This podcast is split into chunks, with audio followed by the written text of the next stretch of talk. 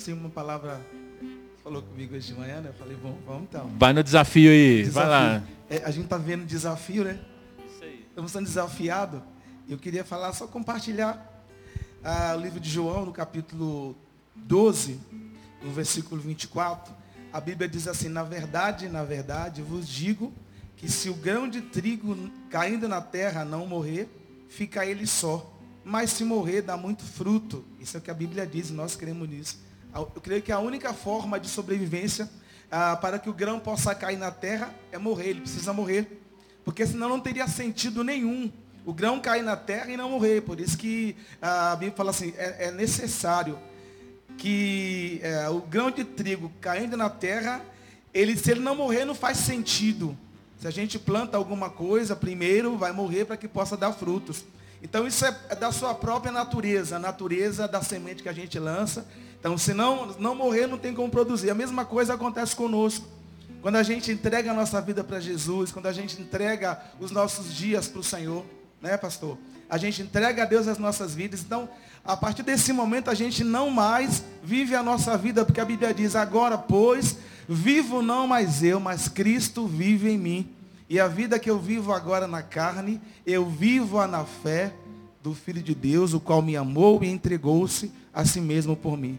Entendo que essa verdade, quando a Bíblia diz em relação a, a, não fazer mais sentido a vida que eu vivo, e eu sempre digo isso comigo, todas as, todas as vezes em que alguém fala em relação a entregar a sua vida, converter ao Senhor, eu creio que isso seja a mudança. Deus, ele traz transformação e traz mudança para as nossas vidas. E foi o que Jesus fez. Jesus, ele entregou a sua vida, ele morreu para que nós pudéssemos ter vida e vida abundante. Então ele literalmente morreu, deu tudo, ele aniquilou-se, ele se desprendeu da sua própria vida para que hoje nós pudéssemos estar aqui. Então a semente que morreu, ela ressuscitou, ela vive entre nós. Então hoje nós como fruto dessa semente, fruto da, a, do que a Bíblia tem liberado sobre as nossas vidas, nós somos, a Bíblia diz que o Senhor, Ele é a videira e nós somos os seus ramos.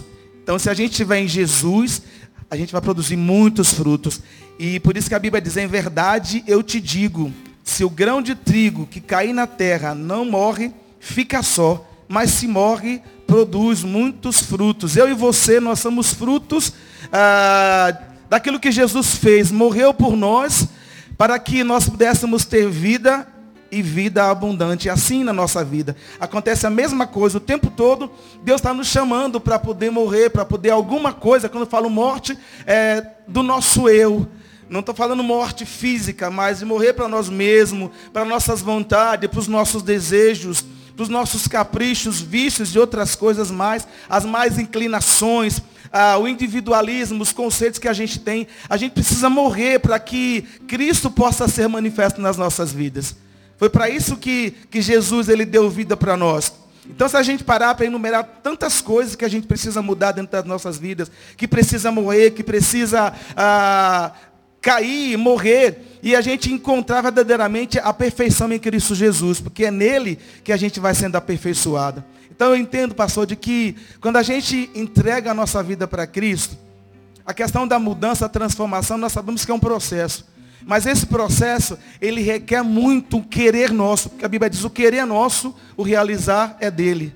Nós queremos transformações, mas muitas vezes não queremos que Deus comece a mexer nas nossas estruturas. Então não faz sentido nós entregarmos a Deus a nossa vida, entregarmos a Jesus as nossas vidas, morrer ah, para nós mesmos e querermos viver novamente a vida que a Bíblia diz que não é mais nossa. Então a vida que a gente vive hoje não é mais nossa.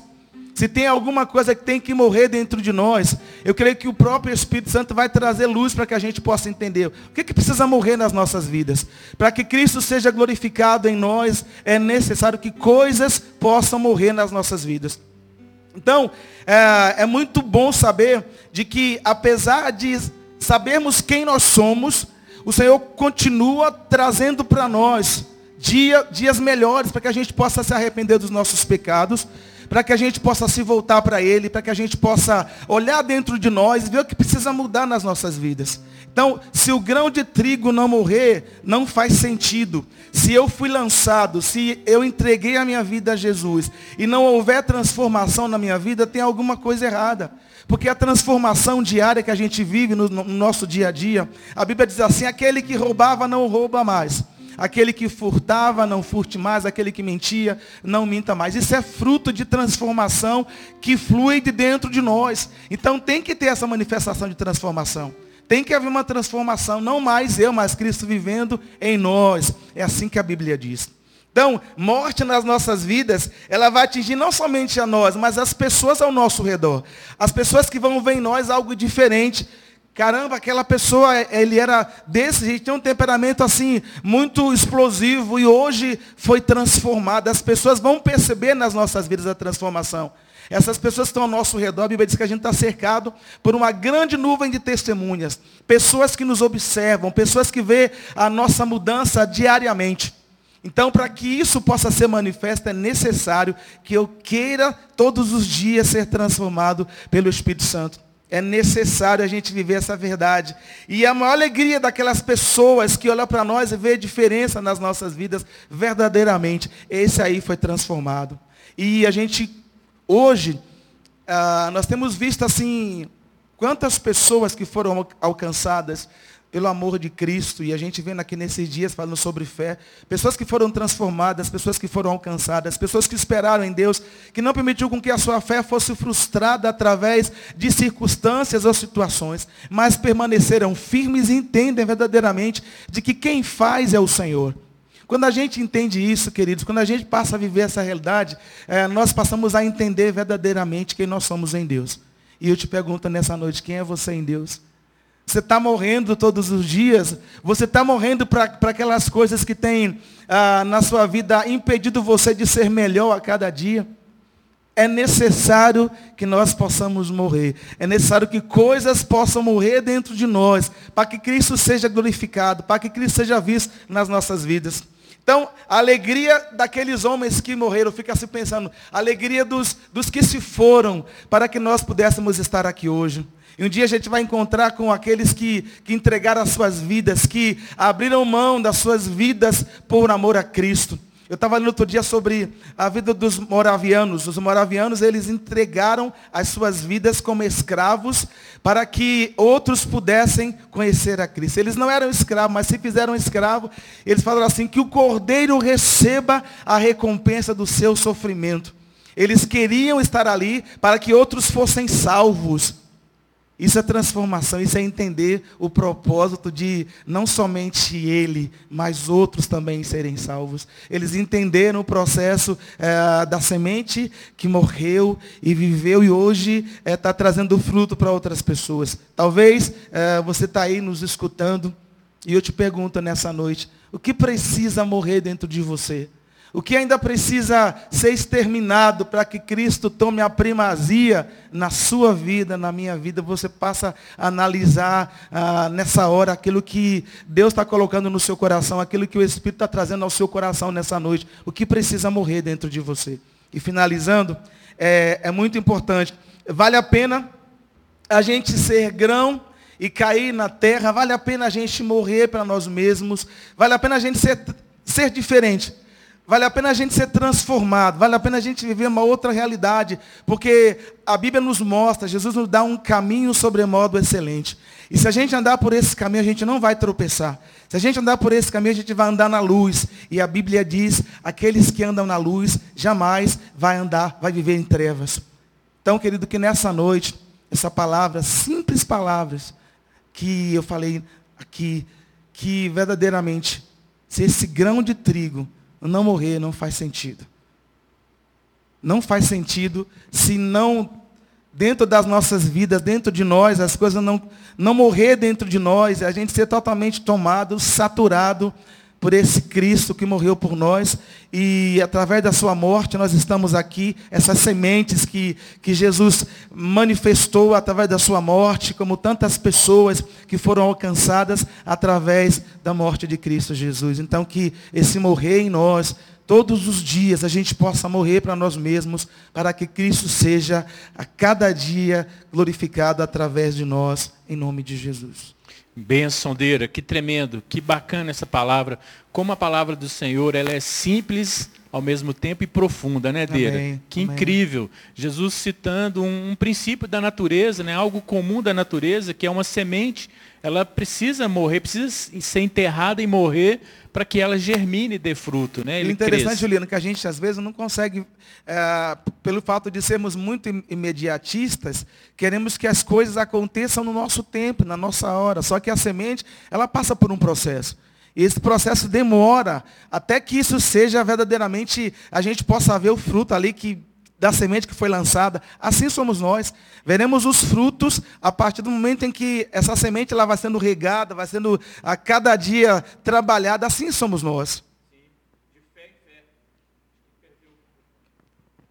De fé em fé, de glória em glória, vivendo um dia de cada vez, porque assim a Bíblia diz, um dia de cada vez, e todos os dias Deus está conosco todos os dias. Isso aí. Então é de fé em fé e de glória em glória. Amém. E todos nós, queridos, somos pessoas que Deus plantou neste lugar, nessa vida, nessa terra, para que a gente possa então é, morrer para o Senhor, morrer em Cristo e com Ele ressuscitarmos e com Ele frutificarmos, né?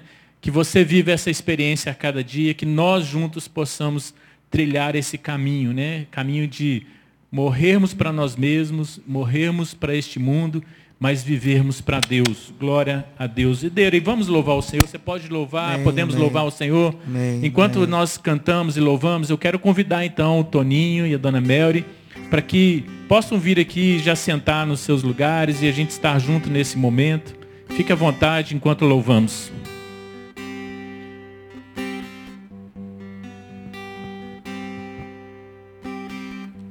Como amáveis são seus tabernáculos, Senhor dos exércitos. A minha alma suspira e desfalece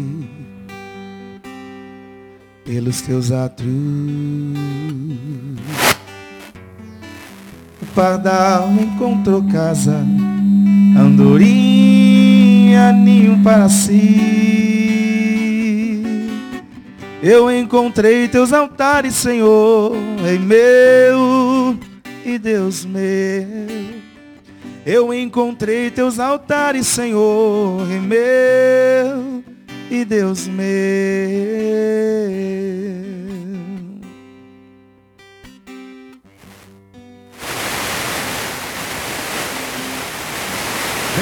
Bem-aventurados aqueles que habitam em tua casa. Pois um só dia, Senhor, nos teus atos vale mais que mil. O pardal encontrou casa andorinha, ninho para si. Eu encontrei teus altares, Senhor, Rei meu e Deus meu. Eu encontrei teus altares, Senhor, Rei meu e Deus meu.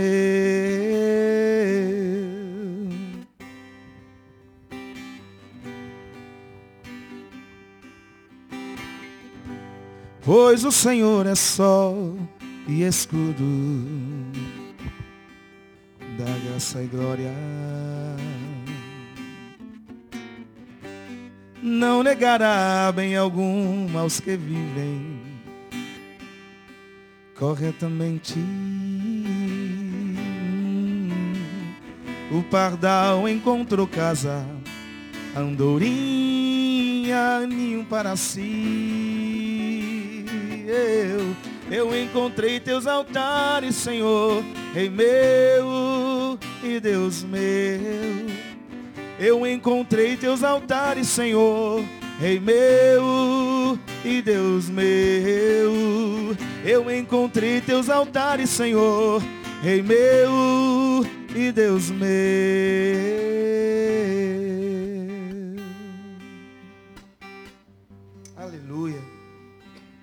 Glória a Deus. Que lindo esse louvor, né, queridos? Sempre fala ao nosso coração. Que bom estarmos na presença de Deus. Muito bem, continua com a gente aí. Nós vamos agora entrar no nosso tema aqui, no nosso testemunho, né, dessa noite, desse dia, dessa live. Estamos aqui já com o nosso casal querido. Bem-vindo aí, Toninho. Bem-vindo, Mary. Microfone.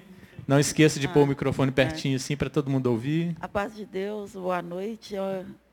Boa noite. Boa noite, pastor Juliano, pastor Deraldo.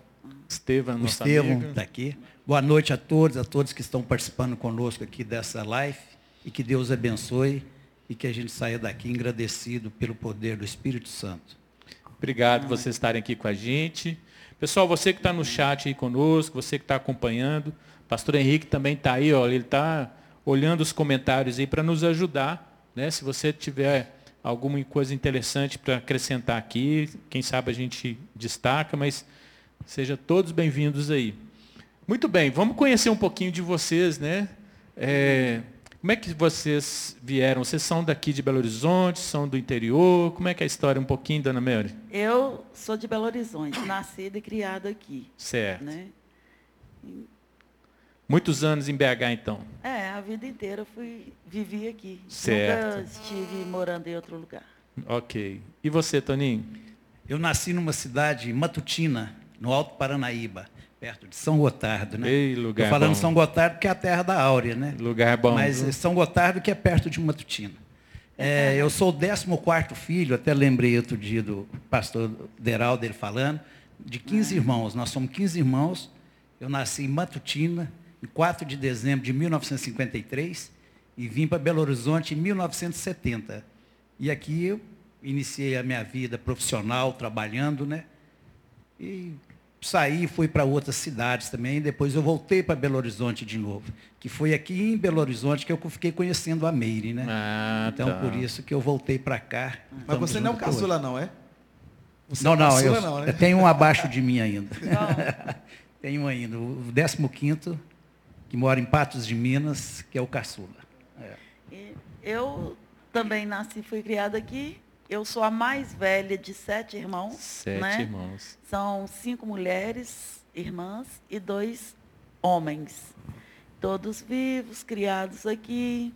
E então, assim, eles me veem também como se fosse uma mãezona, que eu perdi meus pais muito cedo. Minha mãe faleceu é, há 35 anos atrás. É, ela, ela faleceu com 52 anos, dia 11 de novembro, e meu pai, 40 dias depois, morreu também. Chegou né, a falecer. Eu estava com 28, 29 anos. Então, como eu fui a mais velha, né, então eu virei assim uma espécie assim de conselheira dos mais novos. Dos mais novos, né? Já abraçou assim mais presente é, junto na e, vida deles. E nesse momento foi um momento muito duro também na minha vida, porque eu tava, eu já tinha meus quatro filhos. Ah, é, com 28 anos você já tinha quatro filhos. Tinha quatro filhos. A, a caçula, que é a Glenda, né, que hoje ela é missionária, mora lá em Vitória. Ela trabalha, ela é missionária na Avalanche. Então a Glenda tinha um ano de idade nessa época. E o Tony, né? Estava com oito não, nove anos de idade. E entre elas tinha a Jordane e a Monique, né? Quatro é, filhos. Quatro filhos. E parou por aí. Parei, ah, aí sim, filhos. né? Quatro filhos, graças Mas vamos voltar um pouquinho aqui. É. Então, vocês se conheceram em Belo Horizonte. Sim. Então, vocês têm hoje quantos anos de casados? 43 anos de casado. 43 eu anos de casado. Eu tinha 15 anos, foi na minha festa de 15 anos eu conheci ele. Na época ele estava com 24 anos. E aos 19 eu me casei e ele um pouco mais, né, na época. E ao, quando eu, faltavam três dias para eu completar 20 anos, eu tive o Tony. Olha só. É. Casou novinha, 19 Não, anos. Fui mãe aos 20. Que bacana. É. E Deus tem abençoado essa tem, aliança, esse casamento, né, tem. Toninho? Há 43 anos tem. Deus tem abençoado, sim. E depois também, quando nós casamos, nós só casamos no civil e também, como a mãe da Meire, ela era evangélica da igreja Cristã do Brasil, então o pastor fez lá e fez a nossa união. E nós não tínhamos casado ainda assim na igreja. Quando nós fizemos 30 anos de casado, 35, 35 anos, perdão, nós fizemos o nosso casamento em Canaã. Né? Então, estava lá, nós reforçamos nossas, no, nossos laços né, matrimonial lá em Canaã, lá em Israel. Isso aí foi a coisa mais. O Tony já estava, inclusive, doente. Isso aí, para nós, foi uma benção. Né? Você teve a oportunidade de visitar, oportunidade Israel, de visitar Israel, e lá renovou os votos. Renovamos os votos. E estamos juntos até hoje, graças a Deus com os mesmos, né, participando de vários problemas que veio na nossa vida, muita coisa que passou, que veio e passou, mas que ficou e só deixou coisas boas. Entendi. Né? Então isso é muito importante. E eu dou graças a Deus de ter a família que eu tenho, de ter a esposa que tenho, as filhas que eu tenho, os três netos.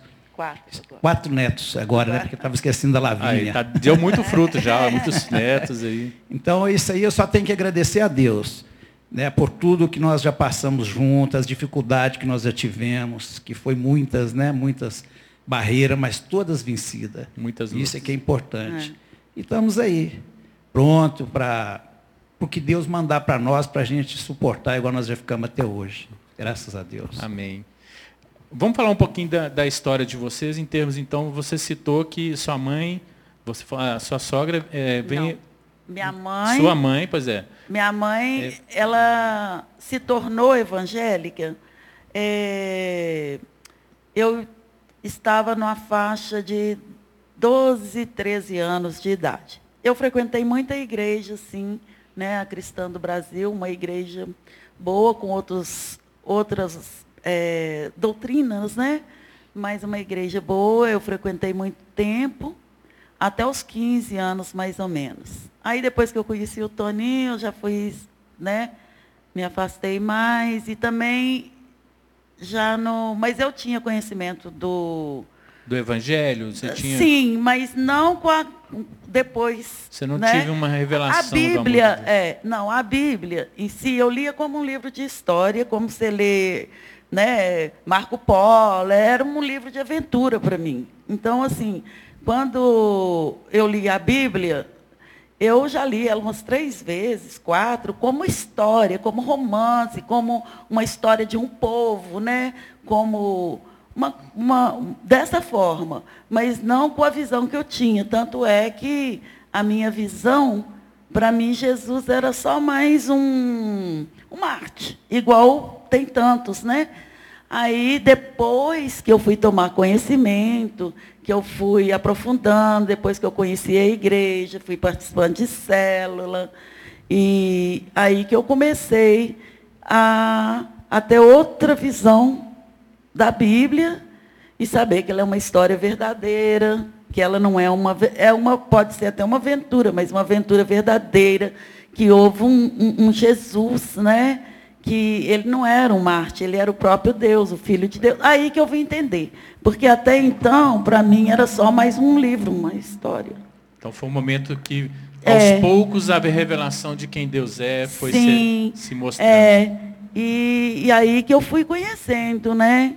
Mas sempre Deus, é, Deus para mim sempre foi a pessoa, foi uma coisa muito fantástica e muito presente na minha sempre vida. Sempre teve um temor de Deus, né? Sim, e muita presença. Só não sabia é, sobre Jesus, uhum. né? Apesar de ler a Bíblia, eu não entendia Jesus. Eu não, não tinha o conhecimento que eu tenho hoje é, saber que ele morreu na cruz para nos salvar. Esse, esse tipo de conhecimento eu não tinha. Essa não. verdade não estava em você não, ainda, né? Não, não conhecia. Hoje é real. Hoje, é Hoje é real, é real. Né, Hoje é real e, e eu sei.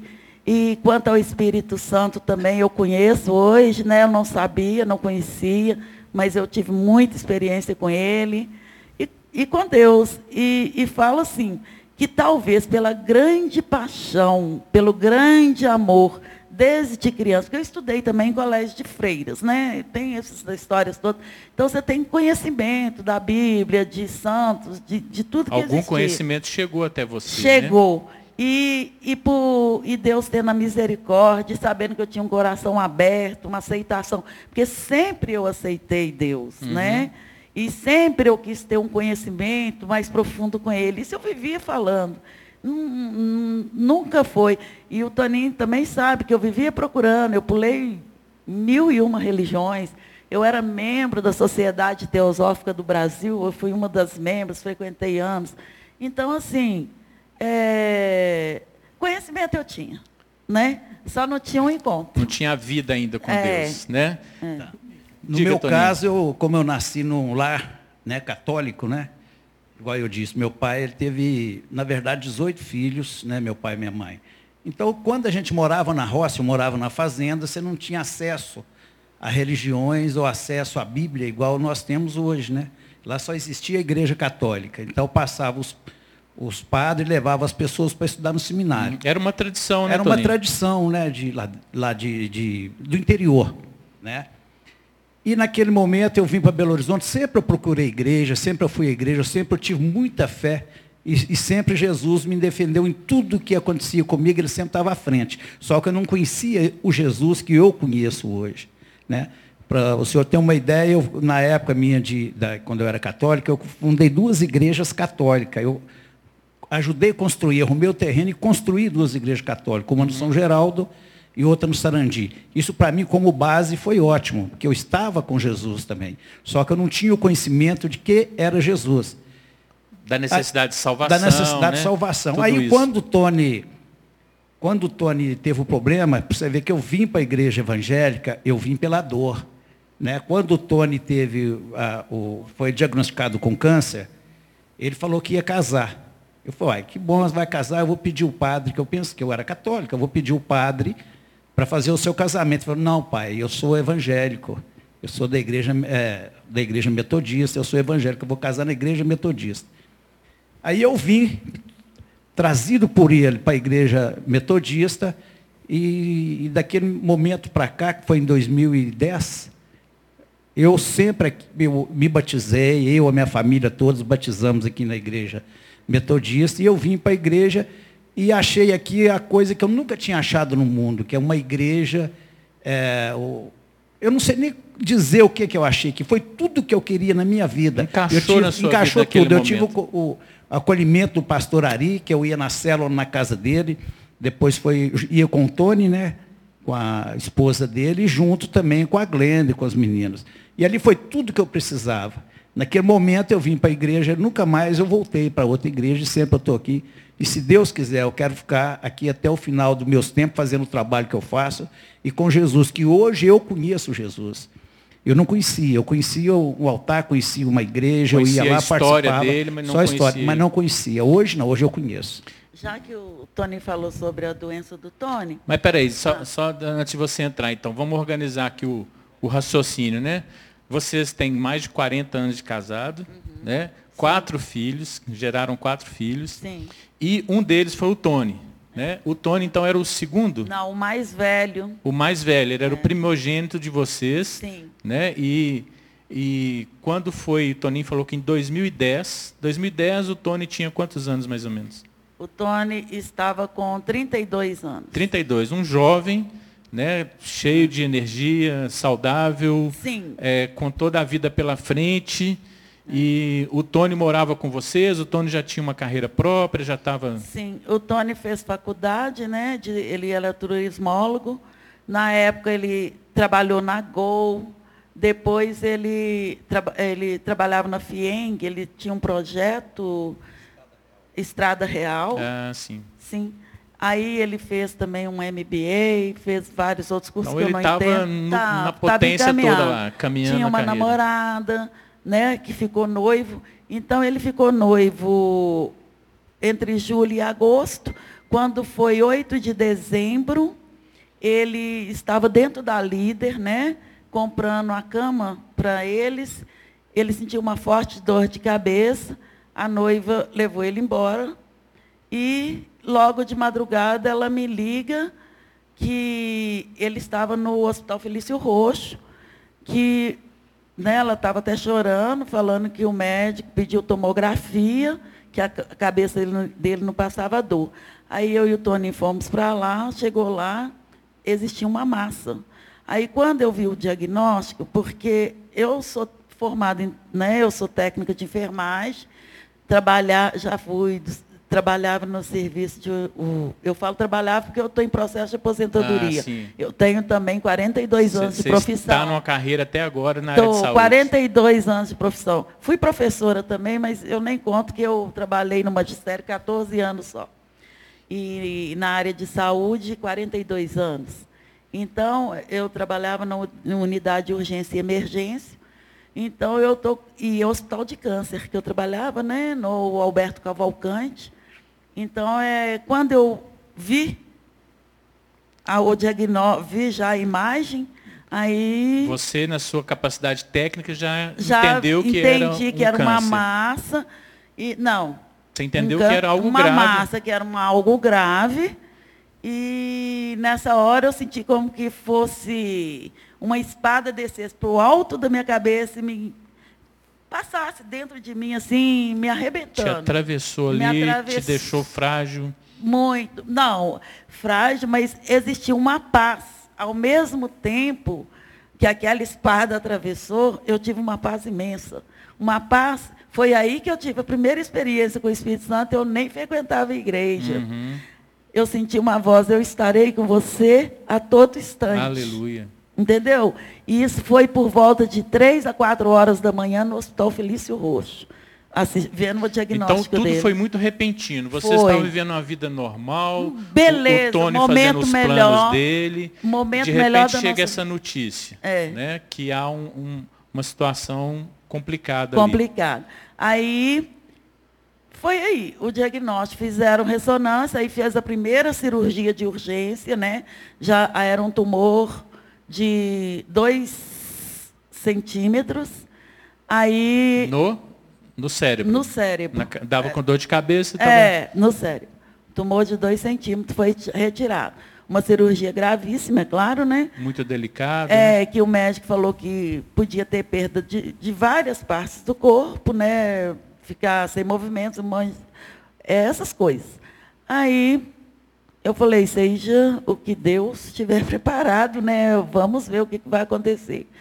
E mas essa paz é diferente de tudo que eu já senti, porque naquele momento, né, eu sabendo assim, o único filho, não que eu não ame as minhas filhas, mas é, eu sonhava ter um filho homem.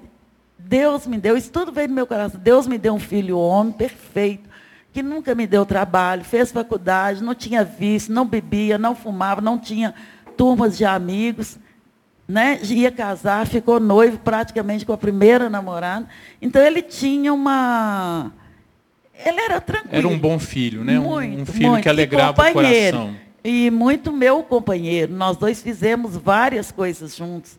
Ah, tudo que a gente nós fizemos teatro, eu fazia teatro com ele, eu fiz dança de salão com ele a gente saía junto, ia para o cinema, assistíamos filmes. Então, assim, ele era muito companheiro meu, entendeu? Uhum. Nesse período. Ô, Melry, eu é. gosto de chamar de Melry. É. Mas é Melry. Né? É. Porque tem gente que fala Melry, né? Mas eu é, gosto mas de falar é, é. porque eu acho bonito. Mas você não incomoda, não, não. né? Então, mas vamos aqui. Muito, é, um momento difícil para a família. Família. Né? Nessa hora, mesmo, né? Sem chão, a né? paz entrou né? Que Deus, Deus veio com a paz dele. É. Mas é, como é que é lidar, Toninho? Como é que é lidar com esse momento, né? Assim, uma notícia ruim chega, é, e aí o coração, o que fazer, né? Como é que foi esse processo com o próprio Tony? Como que o Tony reagiu? Hum. Né? Se ele já tinha fé, né? Como é que ele reagiu nessa hora? Como é que vocês lidaram com isso? O, o, ele escondeu de mim durante 15 dias. 15 dias. Ele não me contou. Nem ele, nem a Mary também não contou. Aí, quando foi que, um dia. Quando, quando soube foi, o diagnóstico, né? Quando foi um dia, o, eles me ligaram lá do, do, do Hospital Felício Roxo, falando comigo que era para perguntando se era da casa dele, falei que era que era para marcar com ele que tinha saído a radioterapia dele. Na hora que falou a radioterapia, falei, então o diagnóstico dele é coisa séria. Uhum. E eu Fui lá para o hospital Felício Roxo conversar com o médico que tinha feito a radioterapia dele. Eu tinha um amigo que trabalhava lá, aí o doutor Leonardo, que chamava o, o radioterapeuta. Aí ele pegou e falou comigo, ó, seu filho está com isso, ele tem dois meses de vida. Aí ele deu um diagnóstico? Deu um assim... diagnóstico, assim, na minha frente. Assim, eu falei, você não é Deus, você é médico. Deus é que sabe quanto tempo ele vai ter de vida. Essa foi a sua reação Foi a minha hora. reação. E chorava, né? Chorava mesmo na hora que me falou, né? O susto. Eu falei, o senhor não é Deus, Deus é que sabe. Aí ele ficou muito assustado, né? Começou a conversar comigo e eu entrei em desespero. E começamos a vida, começamos a luta, né? A hora que ele falou, eu perguntei, existe algum medicamento que cura ele? Ele falou, não. Existe um remédio que dá sobrevida para ele. Que é o remédio, ele pegou e falou o nome do remédio, que é o temozolamida. Existe esse remédio, para você receber esse remédio é muito caro e você não consegue esse remédio se não for na justiça. Eu falei, eu vou aonde tiver no mundo, eu vou conseguir esse remédio para ele. E comecei naquela luta, correndo atrás, procurando advogados, aí fui para o Ministério Público. E é, aprendi todos os caminhos de como fazer para conseguir o um medicamento para pessoas que têm câncer. Né? Que lá foi o caminho para mim. Nós estamos falando de 2010, é, ele ficou nesse Até processo... 2013. 2013. Então, é. quer dizer, tudo era novo. Tudo né? era novo. Para o senhor ter uma ideia, pastor, naquela época, a judicialização de remédio, desses remédios, ninguém sabia judicialização era 6 a 8% que tinha no Brasil. Depois que eu fiz esse pedido de 2013, hoje todo o medicamento é 90%, 100% judicial. Então, daquele período, ninguém conhecia como fazer para conseguir os remédios. Com a doença do Tony, nós começamos, eu comecei a procurar televisão, comecei a procurar todos, então eu abri os caminhos. Hoje, 99% das pessoas, para conseguir um medicamento, e consegue. Amém. Isso é do dia a dia. Então, naquela época, eu, a gente passou muito aperto. É muito triste. Uhum. Primeiro é a tristeza de você ter, a tristeza de você saber que um filho está com câncer que como a Meire falou, que ele, ele era atleta, ele era judô, foi judoca, eu fazia judô com ele, eu e meus, minhas filhas, tudo fazia judô. Ele fazia caminhada na Lagoa da Pampulha. Então ele era atleta, nunca fumou, nunca bebeu, de repente apareceu aquilo. Então é muito triste. Você saber que ele tem uma doença incurável e que aquela doença tem um remédio, que o remédio é muito caro, ficava em 280 mil, né, o primeiro tratamento. Que é muito triste. É uma coisa que eu, hoje eu vivo isso, uhum. com cada pessoa que me procura. Essa semana mesmo faleceu um lá com 39 anos na casa. Mas eu sei que tem qualidade de vida. As pessoas não sofrem conseguindo esses medicamentos. É muito triste. Tem um processo é, aí. Tem né? um processo. Mas Deus coloca isso na vida da gente para a gente aprender Quer como dizer fazer. Que o médico que disse que em dois meses ele ia morrer, né, na verdade ele ainda teve três anos Não, aí. Dois. Dois, dois anos, anos, e meio. Quatro meses. Convivendo é. com dois vocês. e quatro meses. É. Numa boa, tranquilo. E nesse processo ele. Nesse processo, ele... eu comecei a, a, luta com ele. Eu falei assim, aí eu, eu, eu falava assim com Deus, ó oh, Deus, eu já li tanto a, sua, a Bíblia, me, me mostra uma palavra onde que eu tenho uma esperança, ou como eu devo agir, porque eu não, nesse momento, eu tinha que trabalhar, eu tinha. Você queria né, algo sólido. Né? Sólido. Né? Você se apegar. Para me apegar. Eu falei assim, me mostra. Ah, pastor. Aí eu escutei uma voz falando assim, lê o livro de Jó.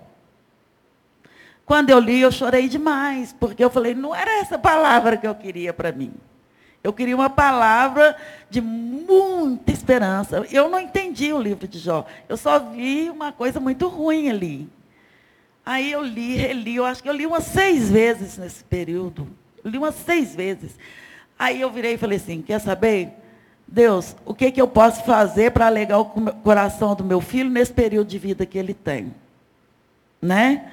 E também você sofre muita pressão. Você sofre pressão da família, você sofre pressão, o que as pessoas querem, você não pode ficar falando muito. Então eu tinha que ter uma fé, eu tinha que, ter, eu, eu tinha que me sustentar sólida para poder passar força para ele, né? Porque ele é uma pessoa inteligente. Então, ele tinha muita fé. Ele acreditava fielmente que Deus ia dar a cura para ele. Entendeu? E ele falou, mãe, passa a frequentar comigo e meu pai a célula lá do pastor Ari, lá na Cidade Nova, na época nós morávamos no castelo. Tanto é que o nosso apartamento é no castelo. Aí nós, depois, aí eu chego lá depois. Aí o que, que, o, que ele fez? Aí nós começamos a frequentar Nós somos muito bem recebidos na célula, né, com o pastor. E a Suzana e tudo nos recebeu muito bem, nos deu muita força, muito apoio. Aí eu fui conhecendo mais irmãos da igreja, né? Ah, uma participação muito grande dos irmãos. O Tony já era membro, eh, já pertencia à célula, né? o grupo da célula dele, eu fui conhecendo um a um, a pastora Helena, o, o Marcos e. Tinha uns jovens jo... adultos ali. É, a ele, né? Débora, a, a Poli, né? A Poli, né, que tal, o, o marido da pastora Helena, o Toninho. Então, assim, eu fui conhecendo mais pessoas e fui entrando no convívio com mais pessoas da igreja. E essas pessoas nos apoiando e, e, e nos dando muita força em todo sentido. Aí eu não perdia mais. E esses anos foram passando, dois anos, e o Tony virava para mim e falava assim, ô mãe, você acha que eu vou sair dessa? Porque pela internet, pelo Google, eu li isso, isso, isso. Eu falei assim, meu filho, você tem fé, não tem? Então, pergunta a Deus, vai orando e pedindo a Deus cura. Aí contei a história da minha mãe. Minha mãe virou evangélica, é, é, vale a pena né, eu contar isso aqui, porque ela era chagaz, tinha doença de chagas e era no coração. E ficou grávida, uma gravidez temporona. Né, assim, meu irmão já estava, o caçula, com nove anos, ela engravidou da outra minha irmã, que quando ela faleceu, ela tinha 15 anos. Aí eu lembrei da história da minha mãe toda. Aí, na época, eu tinha 14 anos e minha mãe contou essa história, que ela, a experiência dela com Deus foi essa. Ela falou, eu não quero deixar minha filha mais velha com 14 anos e nem um bebê na mão de alguém. Deus, multiplica meus anos de vida até pelo menos minha filha entrar na na adolescência. E Deus multiplicou. Entendeu? Então ela, ela, ela creu é, e, e, serviu e a Deus. Serviu, serviu a Deus. Mas vamos voltar aqui, dona Bela. Então, o, acredito, o, o Tony, ele... até 2012, é. né, ele compartilhou a vida dele aqui, ele acreditava é. na cura. É. Né? Nós sabemos que a cura nesse sentido, sentido, não veio, né? Não veio. Mas é. muitas bênçãos vieram, né? Vieram. vieram, então, a influência da fé dele na vida de vocês. É, não é isso? Vocês isso. experimentaram essa convivência com a igreja? Com a igreja. O, a, a, a, igreja metodista né, foi muito presente na nossa vida, em todos os aspectos, né? Até a ajuda financeira, para falar a verdade, foi feito, né? Reuniões, uhum. porque é um momento muito difícil porque a gente, como eu tive que mudar para o lado de cá, porque aí ele casou, né? Casou aqui na igreja e tal. Muitos irmãos até assistiram o casamento dele tudo. Aí, como ele morava aqui na Cidade Nova, e ele tomava medicamento, a esposa trabalhava, ele não podia ficar sozinho. E eu também passei, que ele, aí ele não pôde dirigir mais. Aí eu passei, não podia pegar ônibus. Aí ele já, já tinha feito a segunda cirurgia, né? Ele teve uma melhora de um ano e pouco. Aí ele, fez, aí ele ficou com uma esperança maravilhosa. Nesse período ele viajou, ele foi né, para a Argentina e tal. Sim. Aí é, eu falei, nossa Deus, que maravilha, né? Meu filho está curado, e glória a Deus. Foi justamente, olha para você ver, Deus foi tão presente na nossa vida, no meio de tanto estresse, coisa nessa época, como eu não vinha aqui na igreja ainda, eu ia numa igreja no bairro do Glória, que era mais perto. Então, o pastor levantou um dia e falou: Irmão e irmã, levanta aí, porque você vai até a terra de Jerusalém esse ano ainda. Olha. E vai ser esse ano. O pastor, eu não vi, não fui eu que me levantei. Não fui eu. Foi alguma coisa que me levantou. Quando eu vi, eu já estava lá na frente. E nesse momento, realmente, seis meses depois, eu não sei como nós conseguimos Surgiu. pagar. Pass... Não, financeiramente, tudo. Aí nós fomos lá, eu, né, nós fizemos, conhecemos a Terra Santa, ficamos lá dez dias na Terra Santa, conhecendo, vimos, né, coisa. Aí eu fui conhecendo mais de Jesus, mais de Deus, né? Eu falei assim, Deus foi assim, grandioso comigo. Foi muito cuidadoso com cuidadoso. vocês, né? Vocês nem estavam pensando. até no momento da dor, ele deu um momento de cura, né? Para o Tony. De alívio, de refrigério. De alívio, de refrigério, e ainda deu umas férias de refrigério em Jerusalém. Então, quer dizer, então, o Tony, é, o Tony ele, ele teve limitações, bem, mas é, ele casou, sou, ele, né, ele teve umas alegrias aí teve umas com vocês e tudo. E com a esposa, né, e com a família. Então, assim, então nós tivemos muito apoio de muita gente. E eu sou, claro, primeiramente eu sou muito grata a Deus por tudo isso. E depois eu sou muito grata a Deus, a esses irmãos da igreja. Até no momento do que o Tony foi ao óbito, né, que por fim ele já ficou no apartamento dele. E Deus foi misericordioso a todo instante. Ele gostava muito daquela canção, o choro dura a noite inteira, mas a alegria vem pela manhã. E a Polly cantava essa música para ele como se ninasse. E para ele era muito bom. E no dia que ele foi ao óbito, duas horas antes, eu estava no meu banheiro tomando banho, e estou assim, Deus, a Polly podia tanto aparecer hoje lá na casa do Tony para dar mais alento, ele já estava em coma, mas as pessoas com coma, né? E você acredita que quando eu saí do meu apartamento, que aí a gente já tinha mudado para a cidade nova, né? Quando eu saí lá de perto, né? Cheguei lá, a Polly já estava lá cantando para ele. Então, assim, o Espírito Santo de Deus é que movia isso tudo. Ele já estava, já, ele já ele sabia, já sabia que ele ia. E já enviava. Que você no, iria orar e ele tudo, já estava. Dinheiro lá. ele enviava, chegava no momento certo, até dinheiro chegava no momento certo. Com toda tudo, a dificuldade. Com toda a dificuldade. Mas existia uma coisa também. É, eu ia no meu trabalho, às vezes, e o pessoal falava, Meire, os médicos lá no hospital ficavam bobos. Eu falei assim, e eu cuidando de pessoas com câncer, né? Naquele sofrimento todo, e passando o mesmo sofrimento. E os médicos falaram, Meire, como você tem, você tem essa cabeça? E, e, a gente não vê um desespero, a gente vê paz. Eu falei assim, isso é Deus. Só Deus, né? Só Deus que dá essa paz. É a paz que então, excede essa, a todo entendimento. Todo entendimento. Então, assim, foi momentos que eu vivi tribulações, ao mesmo tempo, foi uma paz que nunca mais eu experimentei tanta paz que vivia no meu coração. Amém. É isso. Que, que tremendo, né? Apesar de toda a luta, Deus cuidando de vocês, isso. né? Bom, mas deu fruto, né, Toninho? Nós vamos deu. falar um pouquinho agora. Deu fruto e ah, ah, ele sabia que ele ia morrer. Ele sabia, desde o início ele falava, vou ser curado em maio.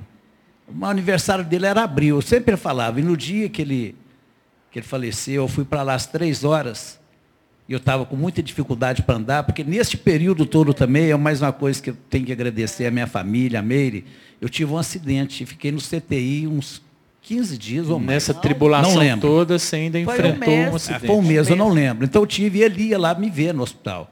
Eu todo quebrado, ele o ia lá. O Toninho teve perfuração pulmonar, quebrou 37... Eu tive 36 fraturas. Mas aí, o que aconteceu? Ele falou assim, ô pai, eu fui lá, né? No dia que ele faleceu, meia, é, eu cheguei lá três horas e fiquei sozinho com ele no quarto lá. Eu, ele e o irmão da Meire, que ficava lá direto com ele. Aí nós ficamos juntos lá, eu peguei e pedi para ele, né? Eu vim, sem mais nem menos, né? Eu custando andar, pedi para ele perdão de alguma coisa que eu tivesse feito para ele que ele me perdoasse se eu tivesse feito alguma coisa para ele que não era do agrado dele, que ele me perdoasse. E que eu o perdoava também. Perdoava ele de tudo e que um dia nós iríamos encontrar na eternidade. E com isso eu fui embora para casa, né, três horas. Fui para casa, já sabia que ele, ia, que ele ia naquele dia. Aí eu fui para casa, quando foi mais ou menos seis horas, o pastor Ari chegou lá com a mesa, com o pessoal, falou assim, oh, o Tony faleceu. Eu falei, não, eu já sabia.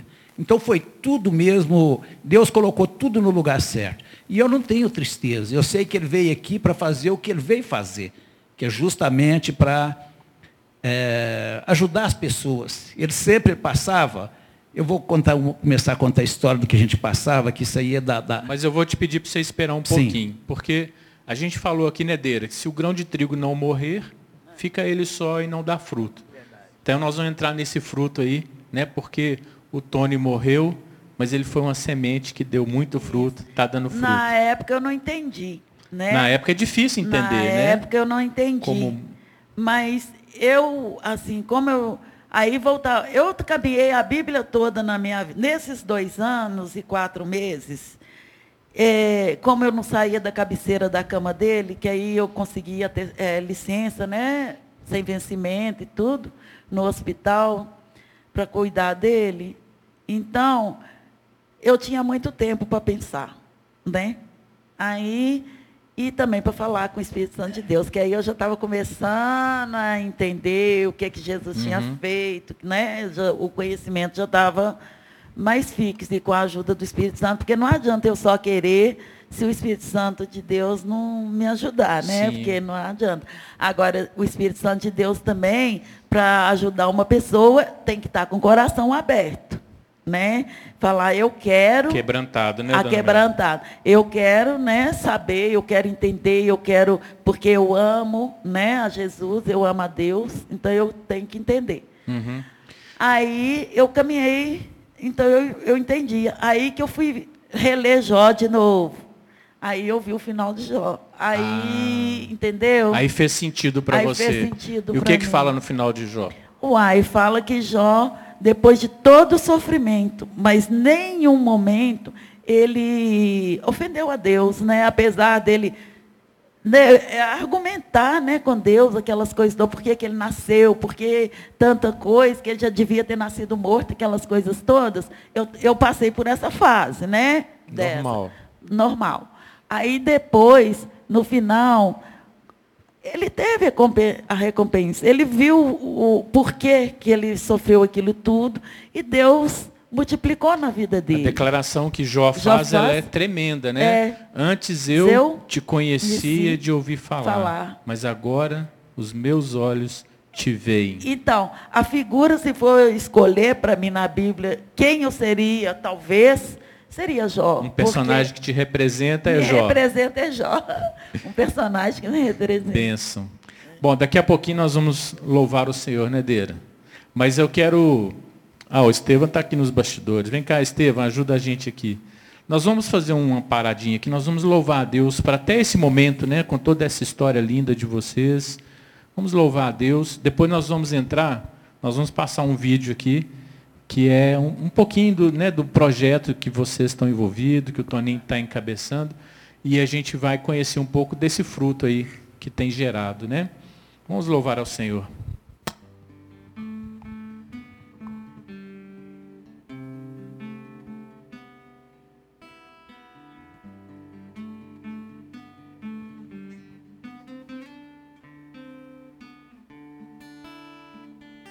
Sejas meu universo. Não quero dar-te só um pouco do meu tempo. Não quero dar-te um dia apenas da semana. Que seja meu universo. Não quero dar-te as palavras como gotas Quero que saia um dilúvio de bênçãos da minha boca. Que sejas meu universo. Que sejas tudo que sinto e o que penso. Que de manhã seja o primeiro pensamento e a luz em minha janela que sejas meu universo, que enchas cada um dos meus pensamentos, que a tua presença e o teu poder seja o alimento. Jesus, esse é o meu desejo, que sejas meu universo. Não quero dar-te só uma parte dos meus anos. Te quero dono do meu tempo e dos meus planos. Sejas meu universo. Não quero a minha vontade, quero agradar-te. E cada sonho que há em mim quero entregar-te, que sejas meu universo,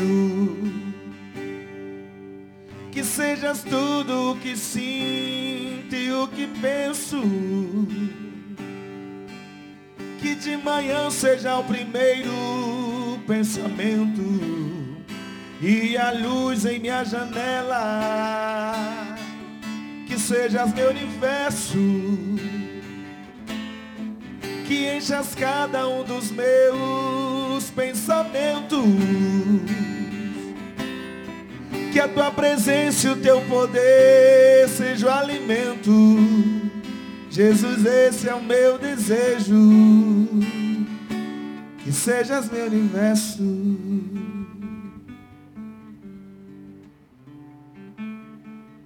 Que sejas meu universo.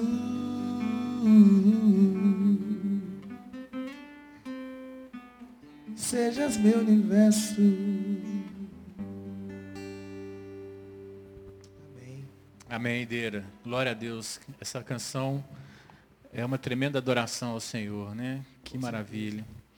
Estamos ouvindo aqui um testemunho tremendo, né, queridos, do casal aqui, da história do Tony, a Mel e o Toninho contando um pouco desse período. E a Polly está aqui, Mel, ele até comentando o dia que ela foi lá, né? Ela falou, olha, foi Deus que me levou, né? E ela fala aqui que o Tony deixou um legado, né? Nós vamos falar um pouquinho desse legado aqui agora. E para falar desse legado, nós vamos ver agora um vídeo que dá uma visão bem ampla, assim, bem, bem genérica, né, do pouquinho do que é feito aqui através é, do que o Tony gerou, né, do que ele despertou no coração dele, que chegou no coração de vocês e que tem impactado literalmente milhares de vidas até hoje, né? Então nós vamos ver esse videozinho e aí vocês Pastor, voltam deixa aqui. eu só fazer, pois porque não, como falou da da Poli, eu queria fazer um agradecimento especial aqui também, que, que veio na minha cabeça agora, e a gente tem que ser grato a todas as pessoas que nos ajudou. Toda a igreja nos ajudou, mas as pessoas que participaram com a gente lá, inclusive no dia, o João Luiz, que é tio da esposa dele, o Toninho, esposo da, da pastora Helena, e toda, o pastor Ari que estava lá, e toda a igreja, eu quero fazer, é minha Amém. gratidão. A igreja não sabe como eu sou grato a essa igreja em tudo. Primeiro, por me acolher. Segundo, por tudo que eu faço hoje, eu devo à igreja, eu devo. Jesus, eu devo à igreja IMC. Tá bom? Nós devemos só o amor uns aos outros, né, Toninho? Porque foi Deus que usou tudo, né? não é obra de homem. Mas glória a Deus por todas essas pessoas, né? Que se encaixaram ali, que foram presentes. Então vamos ver. Léo, roda o vídeo aí.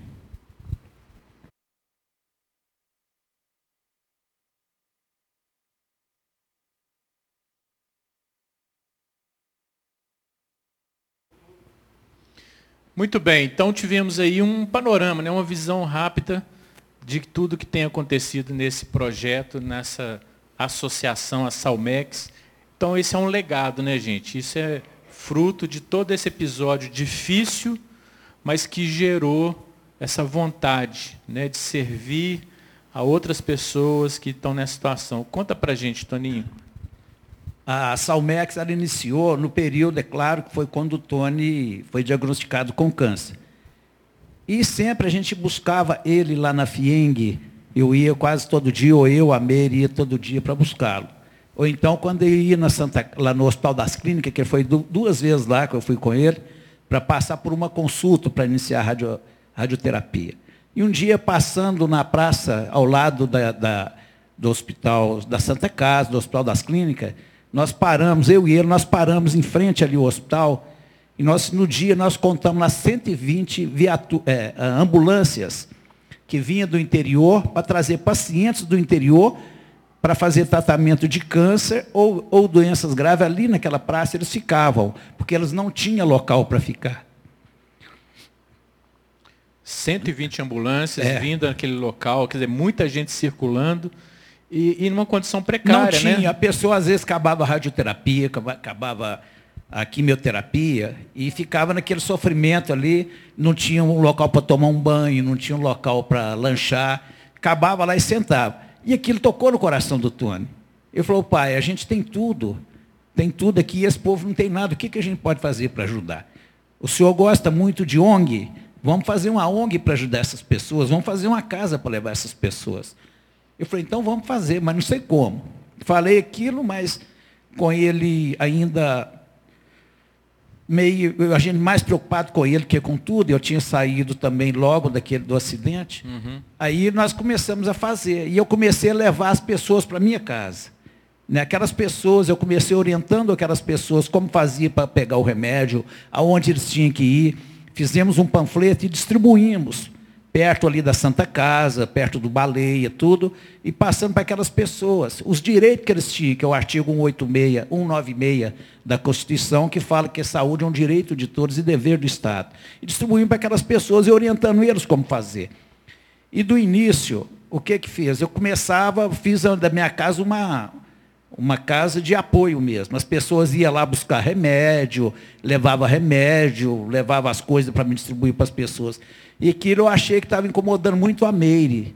Você entendeu? Estava incomodando, né? Porque as pessoas entravam lá dentro e toda hora ela tinha que lembrar de toda aquela fase que ela passava com, com o Tony. Aí nós mudamos, a, eu aluguei uma sala na, lá na Cidade Nova e montamos a sala lá. E a sala ficou pequena.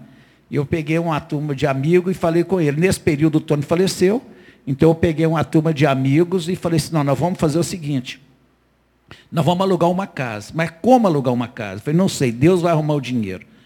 Aí eu aluguei essa casa na Cidade Nova, R$ 3.700 de aluguel. O dinheiro eu não sabia de onde vinha, nem como fazer para pagar o aluguel. E com isso, as pessoas que nos ajudavam, que eu tinha ajudado, começou a me ajudar. E a igreja também, a, a metodista me ajudando também. Quer dizer que é tudo um desafio de fé, né, Tony? Desafio de fé. Eu não tinha nada. Eu tinha, tinha, vontade nada. de fazer aquilo que, aquilo que ele queria, que era para receber as pessoas.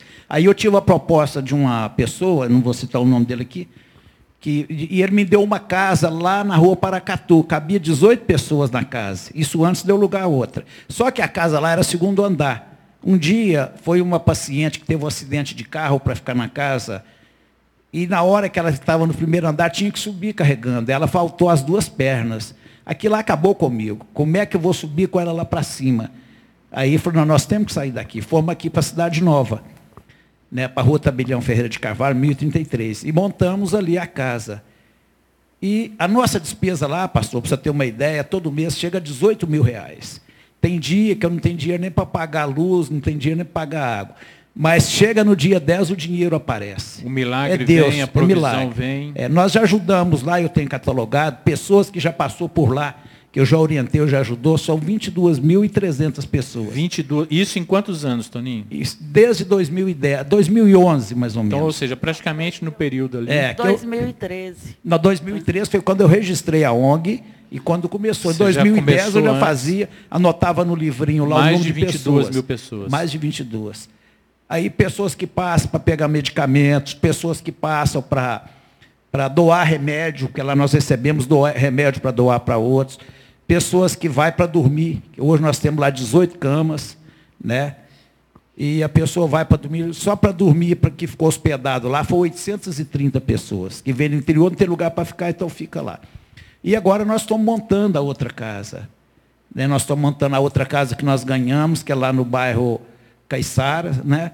Está até parada a obra, porque eles pararam a obra lá com o não tem como fazer. E não tenho dinheiro também para terminar, porque eu tenho que a despesa da casa de cá e tem que ter de lá. A segunda casa também é aluguel? É aluguel, mas vou pagar o aluguel um ano depois que fizer a reforma. Eu tenho que reformar ela, um ano depois eu vou pagar dois salários. Durante dez anos, que já tenho o contrato, vou pagar dois salários por mês. Que aí eu já coloquei no salário mínimo, já é menos pesado.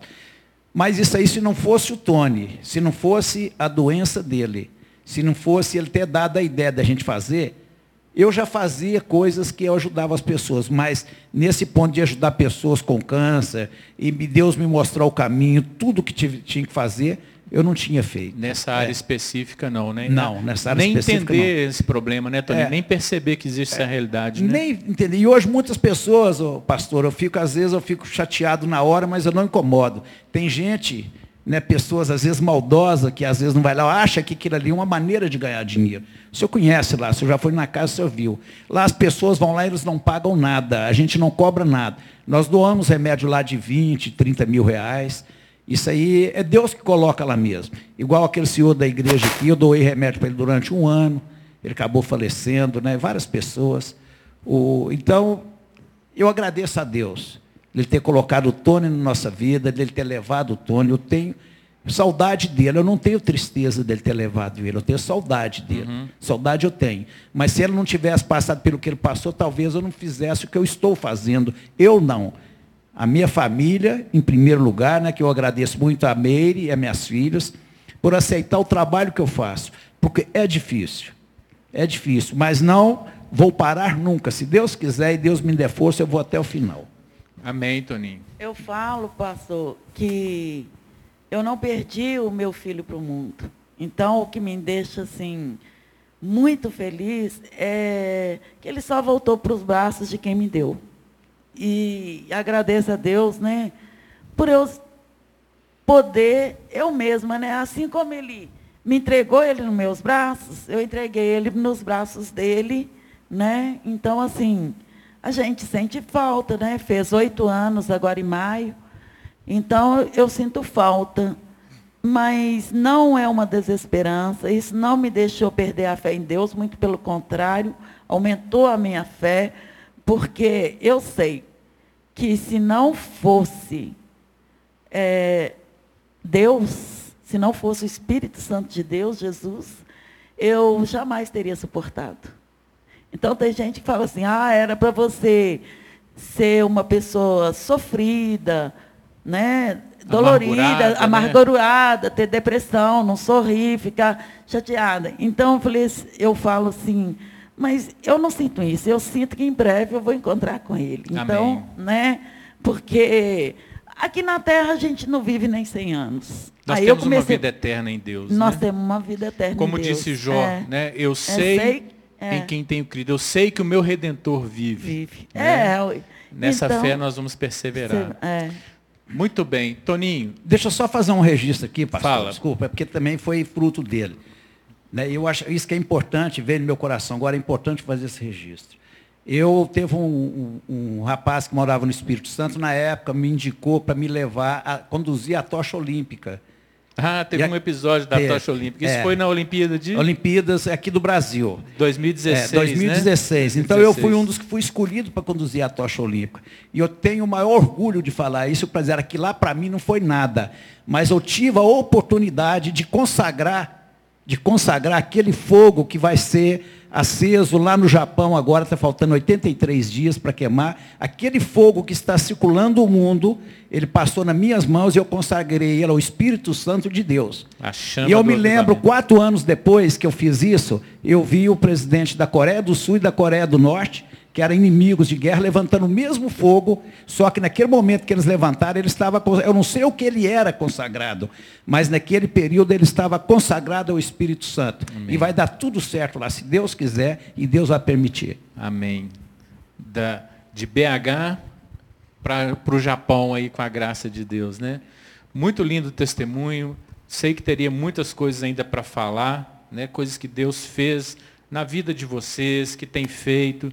Mas glória a Deus, né, por essa casa de Tony. Então é a casa de Tony 1 no bairro Cidade Nova e a casa de Tony 2 agora no bairro Caiçara. no bairro Caiçara, esquina com Pedro II, na rua Francisco Bicalho. E todas as pessoas que estão me, me vendo, me ouvindo, gente, eu preciso de gente para me ajudar. Não é só de dinheiro que a gente precisa. Eu preciso de alguém que possa mandar para a gente ir lá e fazer um pedreiro, um marceneiro, qualquer pessoa para ajudar. Voluntários, no dia a dia, voluntários. Tipo. Isso que eu preciso. E oportunidade de visitar a casa, né, Toninho? De conhecer, de acolher aqueles hóspedes ali. Nossa célula já teve lá pelo menos umas duas vezes antes da pandemia. E Foi vamos fazer muito de novo, tremenda, se Deus quiser. Né? Então, fica aí o desafio para você conhecer mais de perto, contribuir financeiramente, é, conhecer pessoalmente o Toninho, a Mary e saber um pouco mais né, do que Deus tem feito ali. E você que está ouvindo aqui hoje, não é por acaso, é porque também Deus quer te usar para você ser bênção na vida de outros.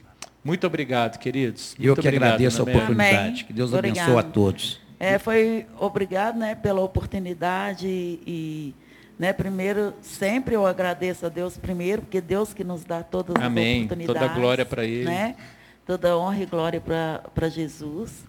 E a oportunidade de poder falar um pouco sobre isso, que é bom a gente falar e dizer, né? Sempre eu tive vontade de falar e sobre isso, né? A gente, eu já até pensei em escrever sobre o que eu vivi, o que eu passei, para dar um testemunho de, de fé e de esperança também para todo mundo. Amém. Né? Escreva sim. Uhum. Com certeza Deus quer te usar dessa forma também. Amém. Muitas mães, Mas, né, que é... vivem esse processo, muitas Isso. famílias. Muito bom. Obrigado mesmo. Deus abençoe vocês. Nós vamos fazer agora uma oração, queridos. Nós queremos colocar a vida de vocês, cada um que está nessa live, que passou por aqui, né, que você possa descansar no Senhor, que você possa se inspirar nessa história de fé, né, nessa vida, nessa, nessa presente que Deus tem dado aqui, nesse testemunho bacana, para que a gente possa crescer juntos e fazer diferença na vida uns dos outros.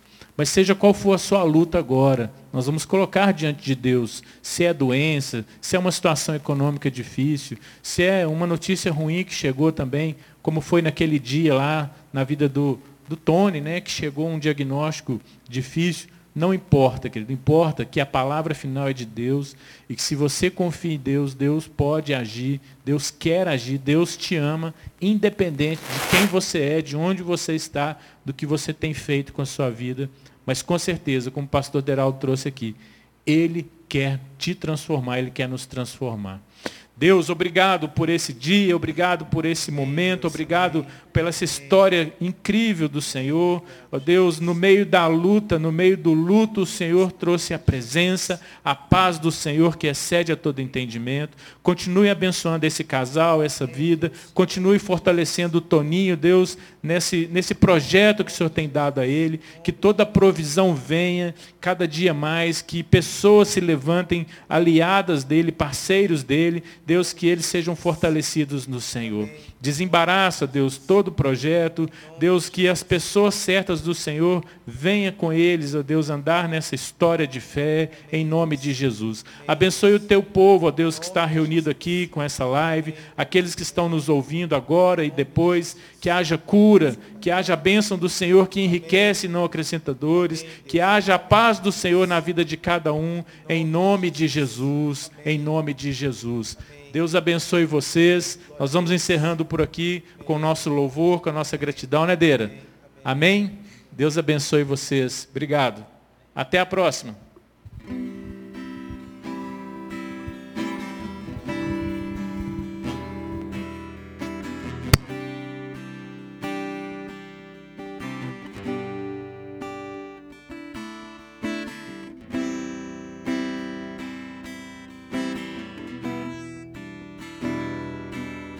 Todo ser que vive, louve o nome do Senhor. Toda criatura se derrame aos teus pés, ao som da sua voz, o universo se desfaz. Não há outro nome comparado ao grande eu sou. Mesmo sendo pó, com tudo que há em mim, confessarei